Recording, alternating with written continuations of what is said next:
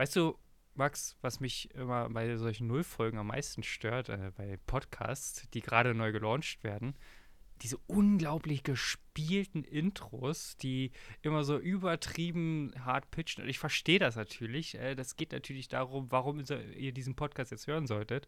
Und darüber werden wir auch gleich reden.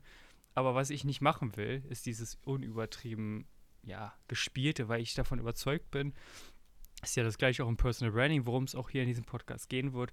Es geht am Ende um authentisch sein, es geht am Ende darum, dass man man selbst ist und deswegen unterhalten wir uns jetzt zum Beispiel auch mit authentischen Architekten und ich freue mich schon darauf, bald diese Folgen mit diesen unglaublich interessanten Leuten zu launchen.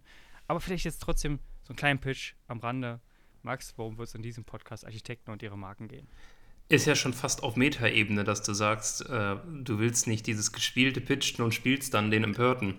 Äh, Aber zurück zum Thema. In dem Podcast wird es darum gehen, was Architekten, die wir eben äh, auch in diesem Podcast vorstellen, besonders ausmacht, was sie und ihre Marken besonders ausmacht und natürlich auch, was wir immer mal wieder zwischendurch einstreuen werden und was, denke ich, für jeden interessant ist. Äh, kleine Insights aus dem Thema Branding und Marketing, dass wir einfach da auch ein bisschen äh, was mitgeben, wie kann man vielleicht das Ganze für sich umsetzen, auch äh, von zu Hause aus, damit du als Architektin, als Architekt in deinem Architekturbüro nur noch mit den Kunden zusammenarbeitest, die auch ideal zu dir passen, weil dafür ist natürlich Personal Branding da und darüber hinaus dann auch noch ähm, positive Side-Effects, wie zum Beispiel mehr Bewerbung erhältst, du bist einfach viel sichtbarer, ähm, du hast es leichter, Preise auch durchzusetzen. Das sind ja alles Sachen, die Marketing und Branding durchaus eine Rolle spielen.